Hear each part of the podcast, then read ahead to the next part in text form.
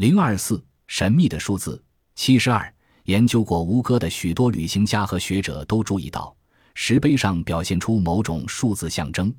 而且有些数字还不断重复出现。可是，一直到桑迪拉纳破解数字之谜以前，没有人看出这些数字的奥秘。众人都以为这些数字只不过是玩弄数字魔术和以艺术形态彰显出远古传说。高棉国王一定是认为，既然建造一座皮石奴雕像是好事，多建一些岂不更好？当然，后来出现的包括了五十四、七万两千一百零八和二百一十六不等数字形态。除非研究者有对宇宙循环中岁差运动的数字概念，否则这些数字并不具任何意义。可是很不幸的，学界直到今天还是对《哈姆雷特的石墨》一书中的惊人发现一知半解，结果造成吴哥窟中许多明显的碎茶运动相关特征就这么被忽略掉。所以我们也不能为此责怪《国家地理》杂志编辑微博贾瑞特。他在一九八二年五月号杂志上完全没注意到一篇对吴哥统计数字当中的重要之处，在报道中，他只平淡说出了吴哥有七十二座石造寺庙。事实是，这七十二座建筑中又各自利用到五十四和一百零八等与岁差运动有关的数字。别忘了，吴哥窟位在埃及金字塔东方七十二经度处，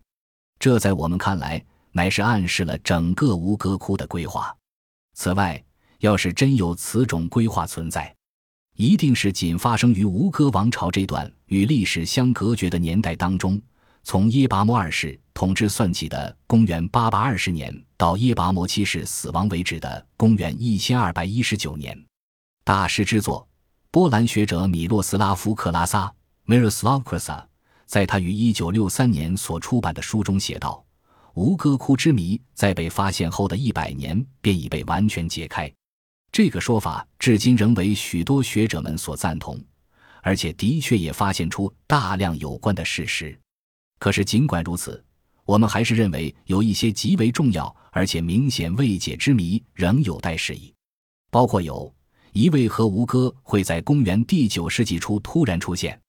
二为何吴哥的建筑如此有系统性。而且在约四百二十年间，要持续不断的将其规模加以扩大。三，为什么会在如此偏远落后的高棉国内会出现比印度寺庙更为宏伟壮观的建筑？四，为什么在耶拔摩七世于十三世纪死后，吴哥窟的扩建便突然叫停，而且自此之后不再有新建筑出现？因为当地至少一直到十六世纪都还有人居住。这四个问题的答案。可能是吴哥王朝的国王不知为了何种非在特定时期内完成不可的原因，利用外国引进的建筑规划建立起吴哥窟。同样的建筑规划应该也出现在公元前二千五百年突然出现的埃及金字塔。埃及第四、第五和第六王朝的伟大文化成就，可说是历无前例，而且后无来者。而埃及金字塔内的雕画和经文。也和吴哥窟一样，历经了约四百二十年的时间才完成。公元前二五七五年至公元前二一五二年，耶拔摩可能在公元八百年渡海来到高棉时，身上便携带着这样一套建筑规划蓝图，或者他也可能是从教导天皇仪式的婆罗门僧侣处得来。这些都只是我们的臆测。不过这一整套的建筑规划却是始终如一。事实上。每一位当时的高棉王都竭尽所能，在极短时间内增加寺庙数目，特别是耶拔摩二世和七世两人。而这些君王少有处于太平盛世者，大多数都还一边忙于对抗入侵的蛮族，一边还要整治造成泛滥的湄公河。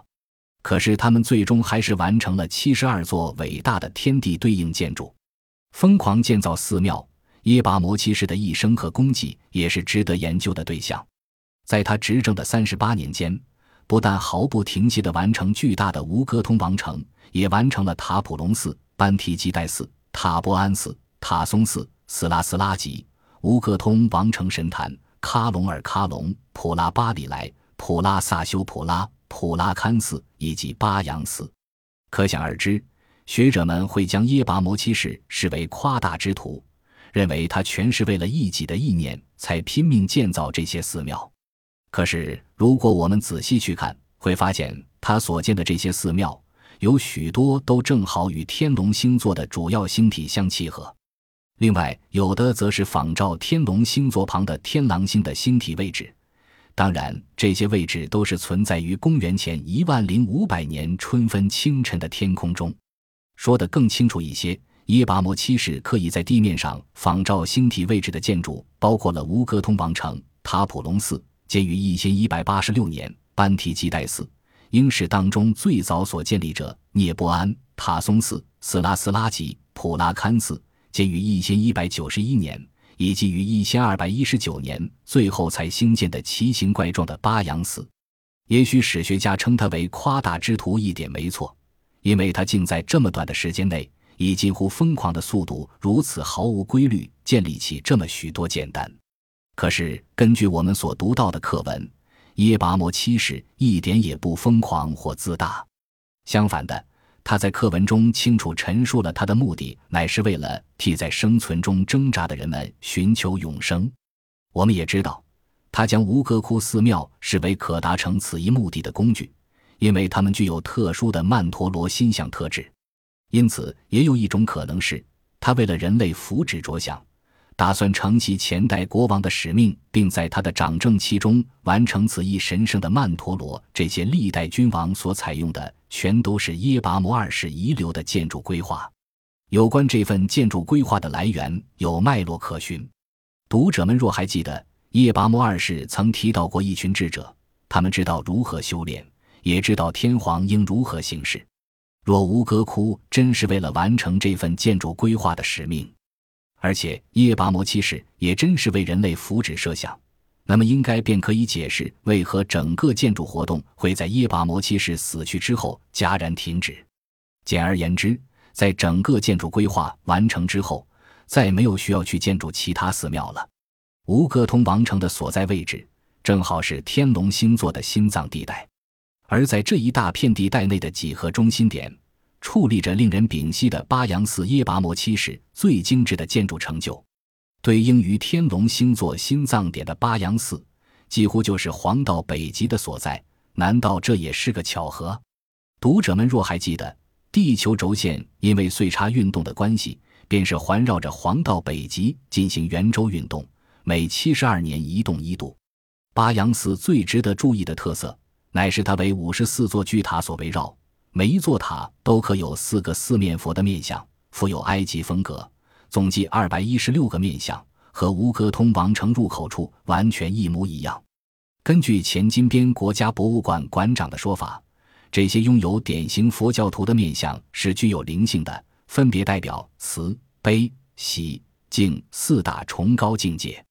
法国旅行家皮耶洛提在一九零一年参观吴哥时，如此形容巴扬寺。我们得用拐杖克服层层荆棘和嶙峋石块，才能到达巴扬寺。四处丛林密布，突出的遗迹石块放眼可见。高棉向导告诉我们，应该在老虎出没之前掉头回去，因为我们手上没有灯笼。我只得同意。但总有一天，我将再度回到这座充满勇士之谜的庙宇。可是，在我离开之前，我抬头仰望上方的高塔。此时大雨倾盆，刹那间一股莫名的恐惧向我袭来，一幅巨大的笑脸就在我的上方，一幅、两幅，最后成了十幅。此刻我才明白，这四幅巨脸一直在看着我们。虽然之前有人警告过我，但我却忘了。这些面相之大，不是一下子便可以参透。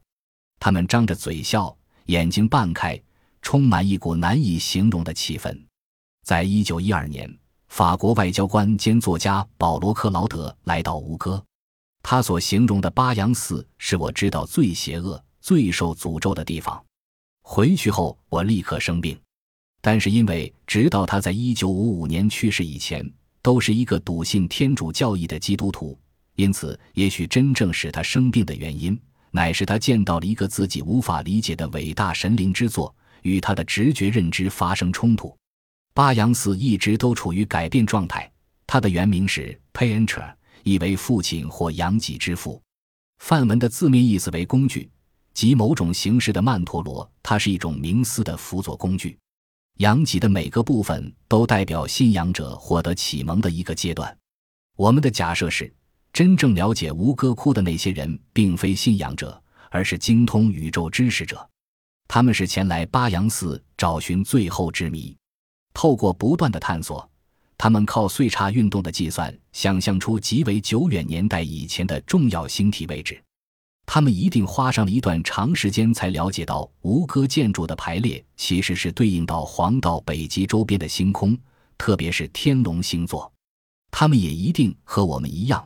必须努力推算回公元前一万零五百年的天空，才会发现到原来吴哥窟和天体之间竟有如此完美的对应关系。